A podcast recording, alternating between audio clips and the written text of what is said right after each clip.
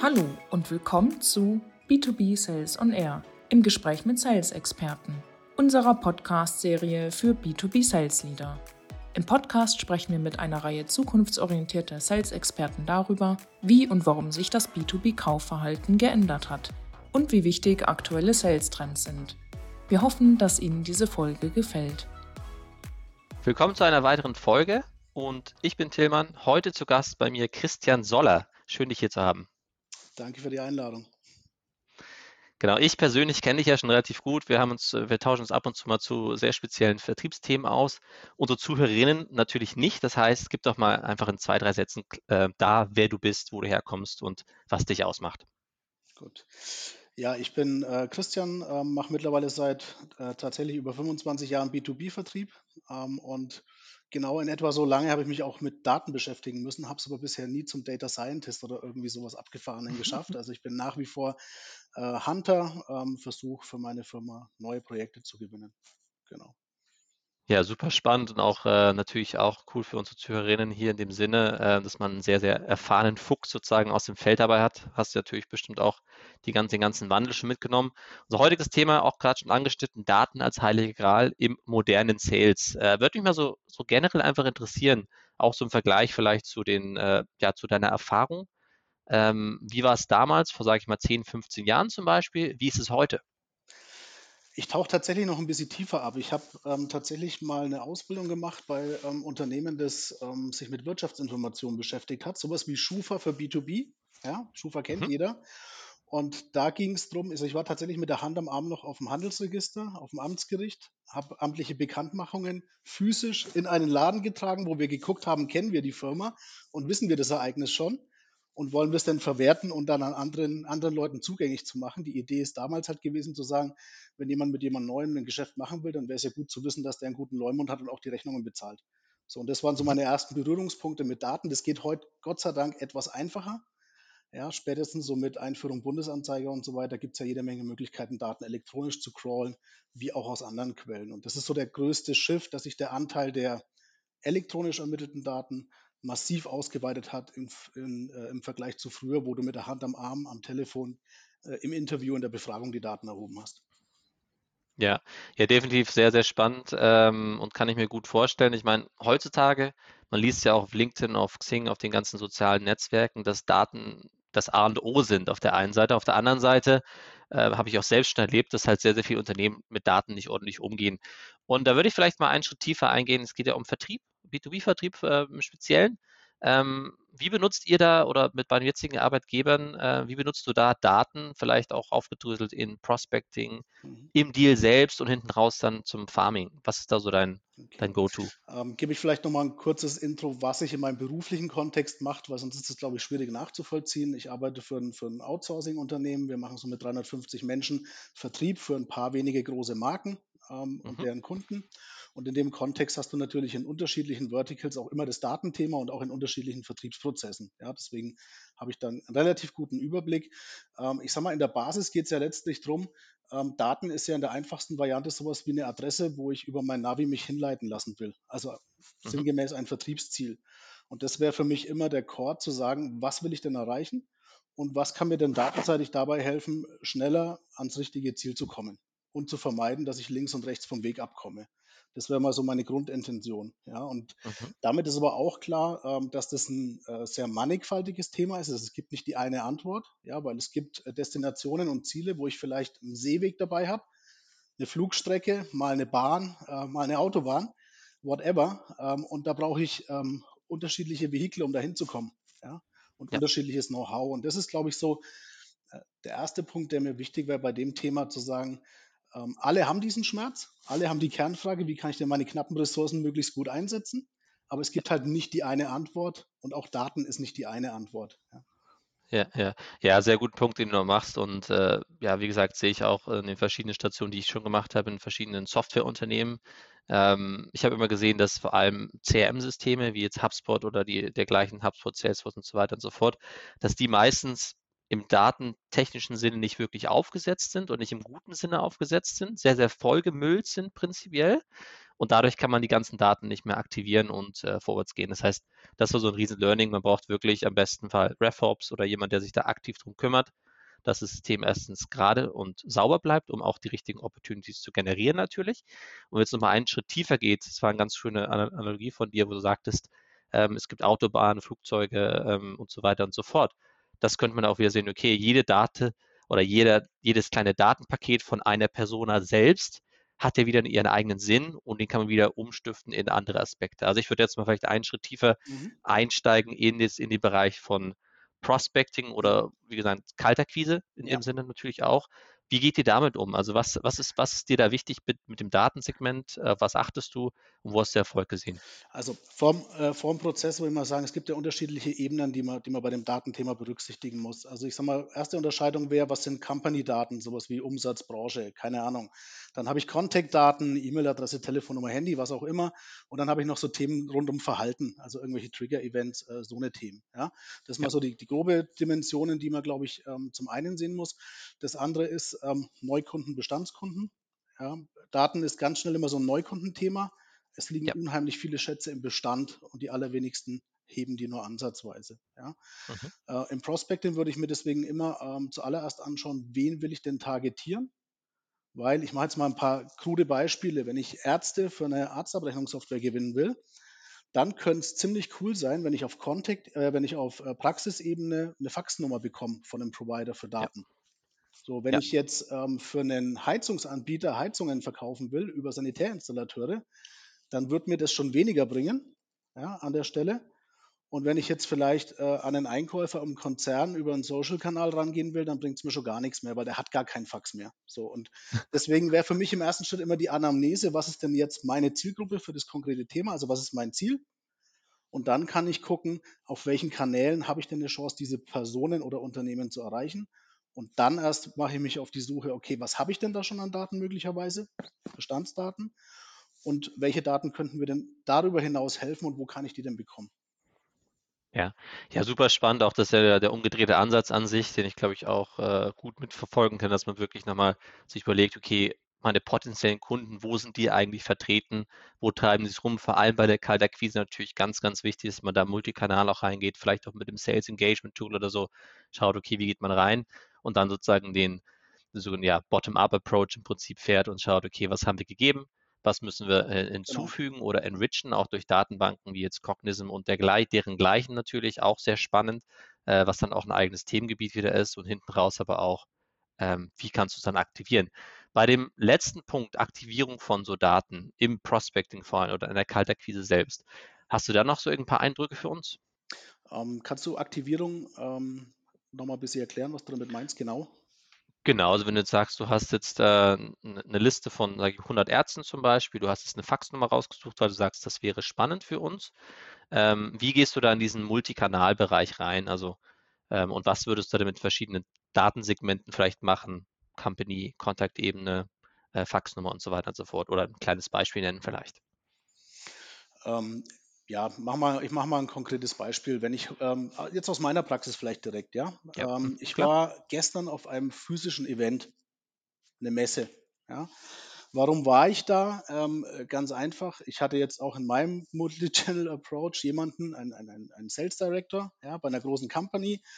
Von dem hatte ich das LinkedIn-Profil, ich habe ihm personalisierte Nachrichten geschrieben, ich habe ihm E-Mails geschrieben, ja, ich habe es äh, telefonisch versucht. Also so das, die ganze Klaviatur, ja. ja hat alles nichts gebracht. Ja, aber weil ich, weil ich äh, ein, einen Datenpunkt erhoben hatte, nämlich, wo ist denn diese Company auf Messen?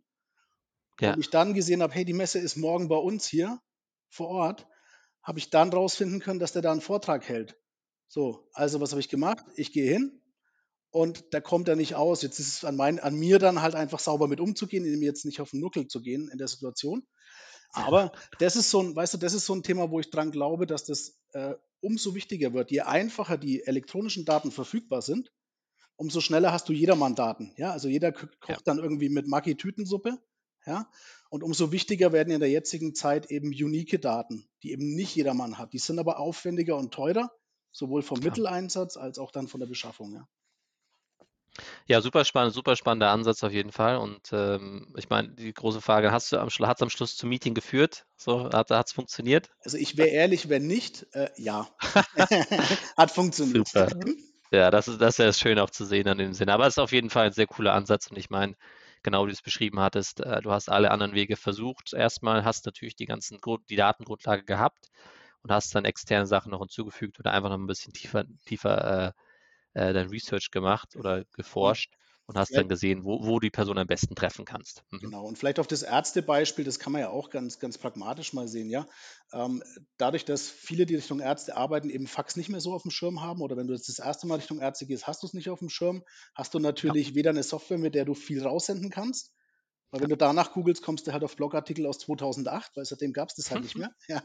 Ähm, aber wenn du es kannst, dann hast du halt die Möglichkeit, auf einer DIN A4-Seite haptisch jemanden, äh, einem, einem potenziellen Gatekeeper was an die Hand zu geben und ihm auf dem Wege halt mitzuteilen, hey, ich respektiere deine Zeit, ich weiß, du hast Stress, vielleicht ist gerade auch Mhm. noch Corona, wie auch immer, dann kann ich dort halt mein Entree erleichtern und genauso könnte ich dem ja auch per E-Mail eine Videonachricht vorneweg schicken, um ohne aufdringlich zu sein. Ja, also so in dem Kontext, aber immer unterschiedlich ein Stück weit. Ja, definitiv. Und ich denke halt vor allem auch bei so Zielgruppen, wo man sagt, ähm, also genau, also Zielgruppen, wo man sagt, okay, die sind eh schwer zu erreichen durch die neuen Medien, ähm, habe ich auch oft, dass ich sehe, okay, wir müssen halt Leute mit tele einfach telefonieren oder, Genau. oder irgendwas Physisches hinschicken zum Beispiel. Das heißt, da brauchst du wieder, eine, brauchst du wieder die Company-Datenebene richtig, wo du sagst, du brauchst eine Adresse, die stimmt und ähm, genau, das ist auf jeden Fall immer ein spannender Ansatz. Hatte ich, hatte ich auch eine lustige Story dazu noch. Wir haben das auch damals bei einer alten Firma äh, viel gemacht, dass wir Kunden ähm, gesch kleine Geschenke geschickt haben, die halt Mhm. personalisiert waren auf die. Ähm, während Corona ging das halt nicht mehr so gut, weil alle im Homeoffice saßen. Und hast natürlich nicht die Person, Die Pakete die, äh, die, ja, die Pakete haben sich dann gestapelt, fragen, wer schickt denn das die ganze Zeit? Also auf jeden Fall lustig und äh, muss man natürlich auch bedenken und ist ja auch wieder so ein Thema rund um Datenprinzip. Cool, dann würde ich sagen, wir gehen mal einen Schritt weiter. Der Sales-Prozess ist ja nicht nur Kaltakquise an sich per se, sondern du hast dann dein Meeting gebucht, alles gut. Jetzt würde ich vielleicht mal das Thema Intent-Daten ein bisschen ansch ähm, anteasern wollen oder auch so bei einem Deal selbst, wenn du schon im Gespräch bist. Mhm. Auf was achtest du da? Was hilft dir da? Irgendwelche Best Practice in dem Bereich? Ähm, ja, relativ äh, aktuelles Beispiel jetzt aus meinem Vertriebsleben, ähm, das ganze Thema Sprache und Recording. Ja, äh, ist für viele im, im Tech-Umfeld ein No-Brainer. Äh, für außerhalb vom Tech-Umfeld bist du der super Exot, wenn du irgendetwas machst, wie dem Kunden zu sagen, hey, ich möchte unser äh, ähm, Gespräch aufnehmen, ähm, weil das für mich dann auch als, ja, ich sag mal, alterslahmer Ver Vertriebler eine Transkription macht. Ich muss weniger arbeiten, kann mich mehr auf dich konzentrieren. ähm, sowas passiert in, in einem klassischen Umfeld außerhalb SaaS relativ wenig, ist für mich ein totaler Gamechanger. Ähm, Vor allen Dingen, weil ich jetzt auch im Enterprise-Business unterwegs bin, wo ich sage, hey, ich habe manchmal sechs Monate, zwölf, manchmal 48 Monate, bis dann das Momentum ist. Ja? Und schon allein die Situation zu haben, Redeanteile im Gespräch ähm, zu checken, ja, rede ich zu viel, rede ich zu wenig, als auch hinterher dann nochmal so die roten Fäden in der Story im Hinblick auf eine Konzeption, auf ein Angebot sauber spielen zu können, äh, ist Gold wert, ja. Bis dahin, dass du auch andere Stakeholder halt mit einbinden kannst, wenn du Snippets weiter versendest oder ähnliches, ja. Ja, aber super spannend. Das wusste, also wir, wir sind auch gerade da in dem Bereich ein bisschen aktiv und versuchen dieses, diesen Sales Enablement-Gedanken sozusagen aufleben zu lassen. Vor allem auch, wir haben ein relativ großes Sales-Team im Ac- Account Executive-Bereich, zehn Leute sind es knapp. Mhm.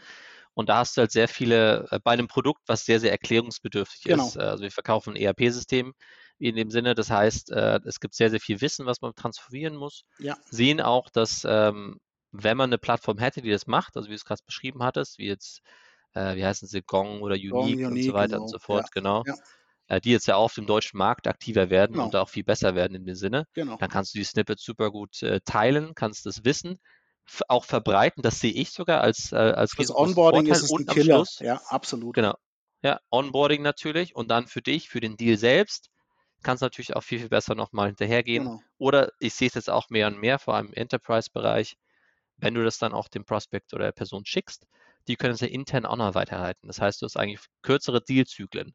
Funktioniert das gut bei euch oder hast du das schon mal gemacht?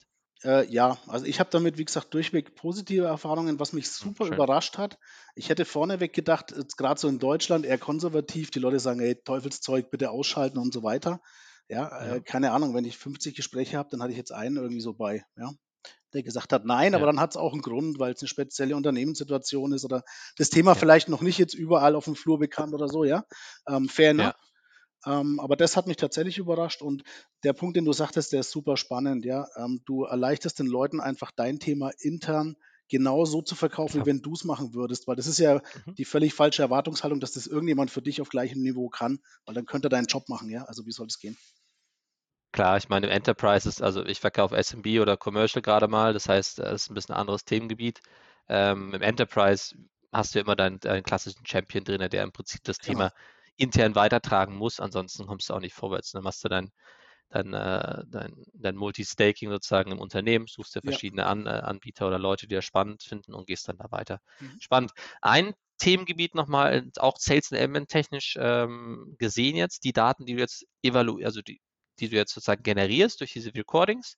Ähm, was machst du damit? Also wie kannst du sicherstellen, dass das bei euch ordentlich im CRM-System landet ähm, und dass es Also auch da muss man, da muss man fair enough sein. Ne? Ich bin ja vertrieblich gesehen ähm, auch im Enterprise und eher ein Exot. Also ich habe jetzt nicht 5000 Gespräche im Jahr, weil ich halt auch große Unternehmen, lange Deal-Cycles und große Invests habe. Ja? Ja. Ähm, insofern, ich habe heute noch keine native Verbindung Richtung CRM.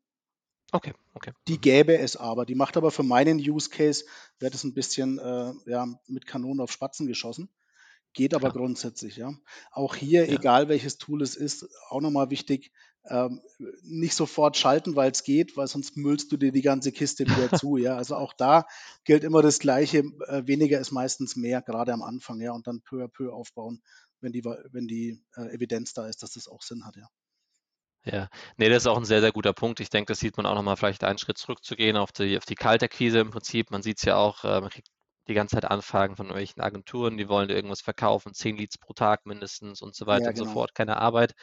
Und ich meine, da ist halt auch die Schwierigkeit, wie gibt man, also es ist schön und gut, wenn es funktioniert, ist gut. Auf der einen Seite, auf der anderen Seite muss man immer, dieses Datenthema wird noch viel zu stiefmütterlich behandelt. Es wird einfach nicht geschaut, passen die Formate, ist es in unserem CRM-System richtig, passt es in unseren Sales-Zyklus ordentlich rein oder zerschießt es uns das Reporting. Ähm, passiert zu oft und äh, ich sehe es mehr und mehr kommen, dass auch vor allem Softwareunternehmen jetzt langsam auch diese Position wie RevOps aufbauen zum Mhm. Beispiel, wo du eine dedizierte Person hast, die einfach das äh, CRM-System unter Kontrolle hat, Workflows anschaut und auch das ganze Reporting steuert, um wirklich da eine, eine gute aussagende Basis zu haben und nicht tausend verschiedene äh, Nummern zu haben, die eigentlich am Schluss nichts aussagen oder wo dann im schlimmsten Fall vom ähm, C-Level sogar falsche Entscheidungen getroffen werden. Das äh, sehe ich, sehe ich oft. Ich glaube, das passiert extrem oft, ja, dass halt Ja. Dinge genommen werden, dann leitest du irgendwas Offensichtliches raus, was sich aber bei näherer Betrachtung halt einfach als schlichtweg falsch oder falsche Konklusion rausstellt, ja. Ja, definitiv. Gut, jetzt haben wir gerade zwei Punkte ab, äh, angeteasert, sage ich mal. Wir haben einmal das Kaltakquise angeschaut, danach haben wir so ein bisschen, okay, im Deal selbst, super cooler Input auch mit Gong und äh, oder mit den verschiedenen äh, Tools, die man da benutzen kann, um das auch zu transkri transkribieren. Ähm, so Intent-datentechnisch für den Deal. Hast du da noch irgendwelche andere, äh, vielleicht auch eine gute Story dazu, die, ähm, die da geholfen hat durch irgendeinen extra Punkt? Ich, ich frage dich nochmal gegen, was verstehst du unter Intent-Daten? Also Intent-Daten kann im Prinzip ja an sich alles sein. Ne? Das kann entweder eine neue Funding-Runde sein zum Beispiel oder die haben ein neues, neues Ziellevel eingestellt Okay. ähm, oder natürlich auch Events, wie gerade gesagt. Stellst du auf eine Messe aus, Bin ich, bin bis ich, zu den persönlichen Sachen vielleicht. bin ich riesen, riesen Fan von. Ähm, das ist ähm, oftmals nicht so einfach, die richtigen äh, Intents oder Trigger, ich nenne das eher so Triggermerkmale oder Signale halt einfach zu nutzen, aber das gleiche gemeint, ja. Da die richtigen rauszufinden und dann in der Kombination mit Firmographics wie Umsatzbranche und so weiter ähm, oder solchen Daten mit einzusetzen, das ist natürlich die Königsdisziplin. Ähm, Da gibt es erfreulicherweise keine Abkürzung, aber es lohnt sich halt massiv, da einfach mit Zeit und Hirnschmalz reinzugehen. Ein ähm, paar Beispiele dazu, keine Ahnung, wenn du jetzt ähm, Ladentheken für Bäcker Metzger verkaufst, so für eine Viertelmillion Euro Investitionsvolumen, ja, dann hast du einen elendig langen Sales Cycle, ja. Wann baut denn so ein Bäcker um? Klar. Alle 12, 15, 20 Jahre. So, da wäre es natürlich richtig cool, frühzeitig mitzubekommen, ähm, wann denn da ein Inhaberwechsel ansteht. Weil das könnte der Moment sein, wenn der Junior übernimmt, dass der sagt, hey, den ganzen alten Mief will ich raushauen. Äh, lassen wir über was Neues sprechen. So, und da kann ich wieder zwei Sachen machen. Das eine ist mit der, ich sag mal, mit der Hand am Arm in meiner Zielgruppe über Calling, einfach mir selber absolute Exklusiv- und USP-Daten zu generieren. Ja. Da würde ich aber immer sparsam sein, lass da die drei bis fünf wichtigen nehmen, aber die konsequent über lange Zeit auch. Ja. Und das andere ist halt dann, wenn es passiert und ich habe es vielleicht noch nicht mitgekriegt, mir da einen Push zu geben, äh, geben zu lassen über ein Tool, über einen Third-Party-Anbieter oder ähnliches. Ja. ja. ja. Wie siehst du so von deinem Gefühl her? Ähm, ich meine, wir kennen es alle, Daten in den Staaten oder in außereuropäischen Ländern sind sehr, sehr gut oder sind sehr, sehr tief, in Anführungszeichen. Wir haben natürlich DSGVO bei uns. Mhm. So vom Gefühl her in Deutschland wird es in Anführungszeichen besser für den Vertrieb oder eher schlechter die Lage der Daten? Äh, meinst du mit besser oder schlechter Verfügbarkeit oder Nutzungs, ähm, äh, nutzen für, für, für die, oder? Also, genau, im Sinne vom Vertriebler besser. Das heißt, dass natürlich mehr Daten verfügbar sind, die man nutzen darf und kann. Ähm, oder geht es eher die Gegensteuerung, dass es mehr Re Regulierung gibt oder dass man weniger äh, Verfügung hat? Ich glaube, das wichtigste Regulativ in dem Kontext ist immer der Zielkunde. Und ich kann mich erinnern, so vor fünf, sechs Jahren, noch weit vor Corona, als LinkedIn mal so anfing, auch so im Dachmarkt irgendwie ein bisschen Grip zu kriegen, ähm, hat auf einer Bühne so ein Speaker mal gesagt, es gab noch keinen Kanal, den Vertrieb nicht totgekriegt hat und Marketing. Und genauso ist es auch gekommen, also in einer gewissen Relation. Ja. Und insofern glaube ich, wird die Regulatorik nicht nur gesetzlich, sondern auch beim, beim, beim äh, Prospect, den ich ansprechen will. Ähm, wenn du jetzt noch ChatGPT, KI, die ganzen Automatisierungstools nimmst, ist wie äh, jedermann Daten, jedermann Tools, immer das gleiche Messaging. Also es ist nur noch Maggi-Tütensuppe unterwegs, ja. Und umso schwieriger wird es überhaupt mal dahin zu kommen, dass du gelesen wirst als Headline, als Anruf, als was auch immer oder geguckt als Video. Ähm, ja. Und du wirst immer den, den, den, äh, den Test bestehen müssen. Trust. Also ich glaube, Trust ist einfach ein extrem wichtiger werdendes Thema.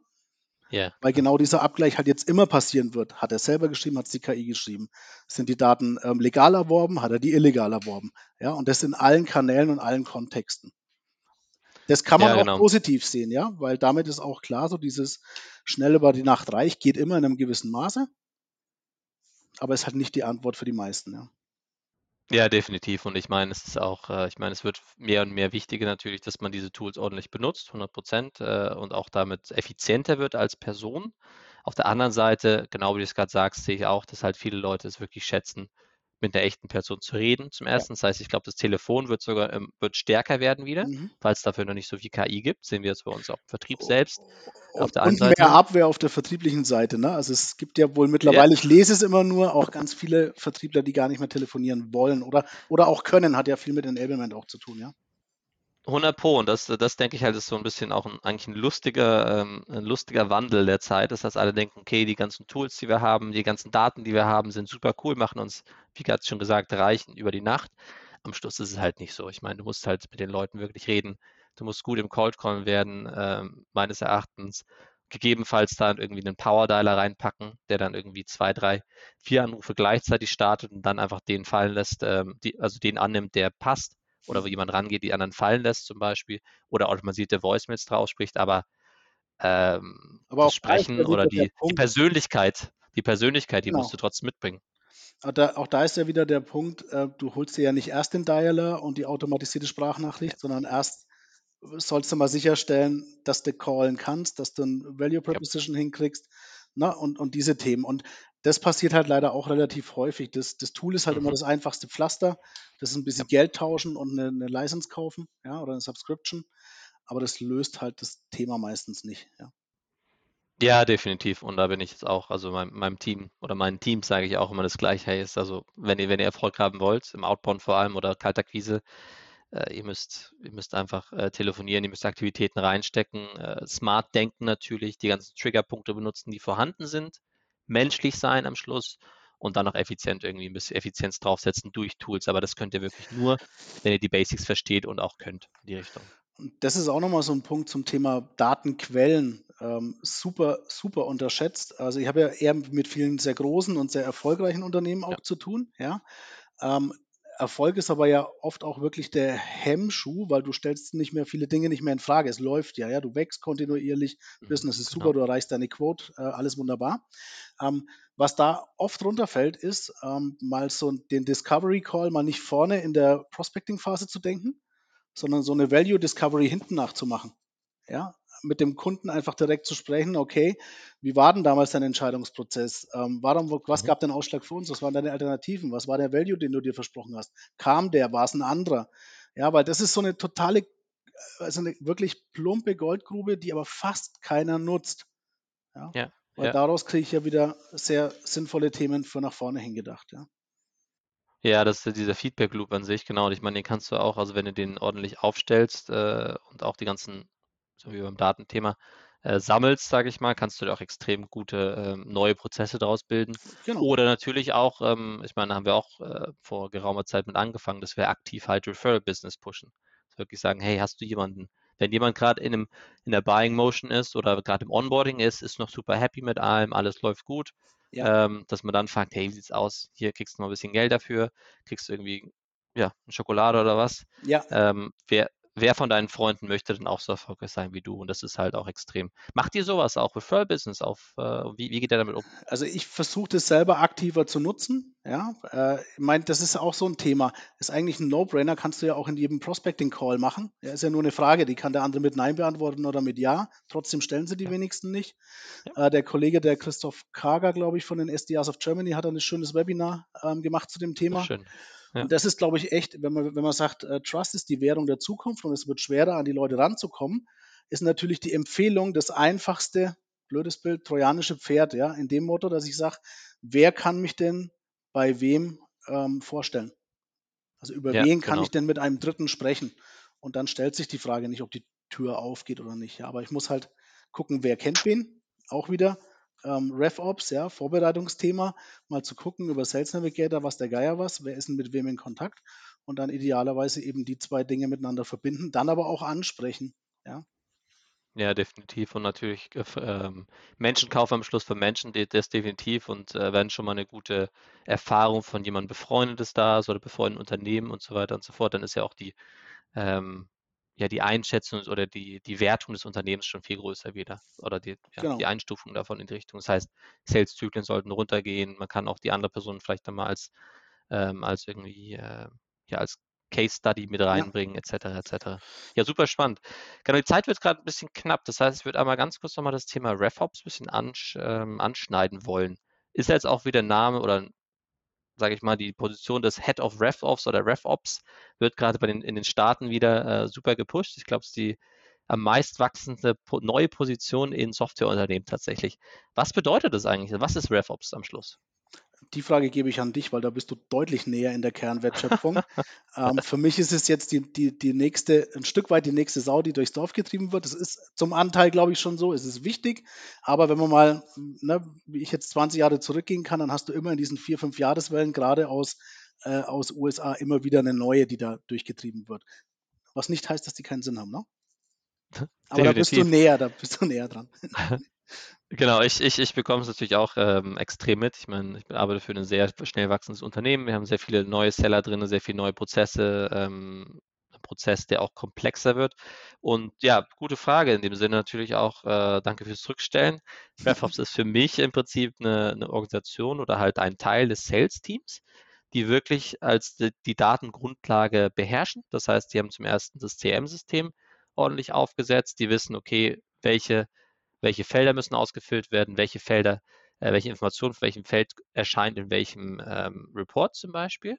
Und des Weiteren natürlich auch ähm, das RevOps-Team, dadurch, dass sie so gute Datengrundlage haben, alle Systeme miteinander verzahnen, müssen sie oder sollten sie dem Sales-Team auch ja diese magischen, die magischen 10% sozusagen mit in die Hand geben. Das heißt, äh, wirklich sagen, hey, hier euer Sales-Prozess ist aufgedröselt in sechs Schritte zum Beispiel. Schritt zwei zu drei, die Conversion passt gerade nicht. Lass mal da reinschauen und das ist die und die Person, die gut performt, die und die Person, die nicht gut performt. Das heißt wirklich, ähm, ja, einfach so eine Datengrundlage, die alles durchleuchtet einmal, was jetzt nicht Micromanagement Management Mhm. sein sollte, sondern wirklich einfach nur ähm, anderen Personen helfen soll, besser zu werden oder auch zu verstehen, woran es liegt, um wirklich die Probleme an der Wurzel zu erkennen, dort zu attackieren und natürlich dann die, also den Rest des Teams auch weiterzubilden. Das ist für mich so ein bisschen die RevOps-Position selbst. äh, sage ich dir ganz offen, ist auf jeden Fall ein, ein absolutes, ähm, eine absolute Kernkompetenz für die Zukunft, weil jetzt mal egal, äh, keine Ahnung, nimm einen Selbstständigen, du kennst auch Leute, die Selbstständige sind, was passiert sofort? Du hasselst im operativen Business. Was passiert Ja. nicht?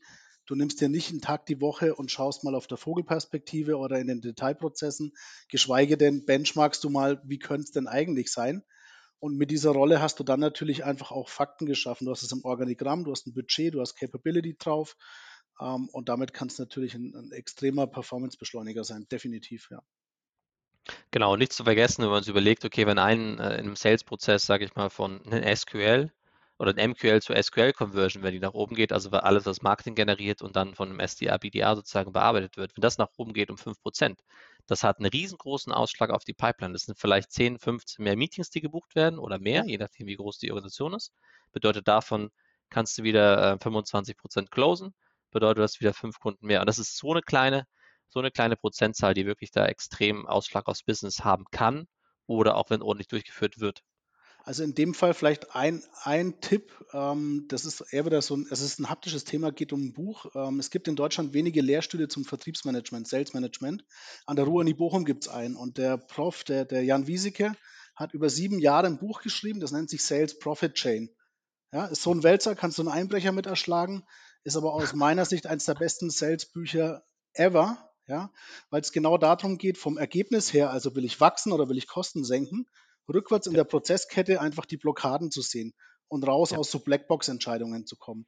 Also ja. das ist so ein Thema, wo ich sage, auch wenn du nicht fünf Bücher liest, äh, jeder, der das Ding in die Hand kriegt, unbedingt mal lesen, ist eine richtig coole Nummer. Ja. Funktioniert auch im SaaS, ja, obwohl es jetzt, ne? Ich meine, da sind wir beim gleichen Thema, es ist ähm, alle, also man, Tools und äh, die neuen Themengebiete, sage ich mal, helfen dir nur, wenn du die, die Basics auch beherrschst. Und die sind immer noch die gleichen wie vor 50 Jahren, 20 Jahren, whatever, sag ich mal. Gut, wir sind am Ende der Zeit. Vielen Dank für deinen ganzen Input. Ich hätte noch eine letzte Frage an mhm. dich.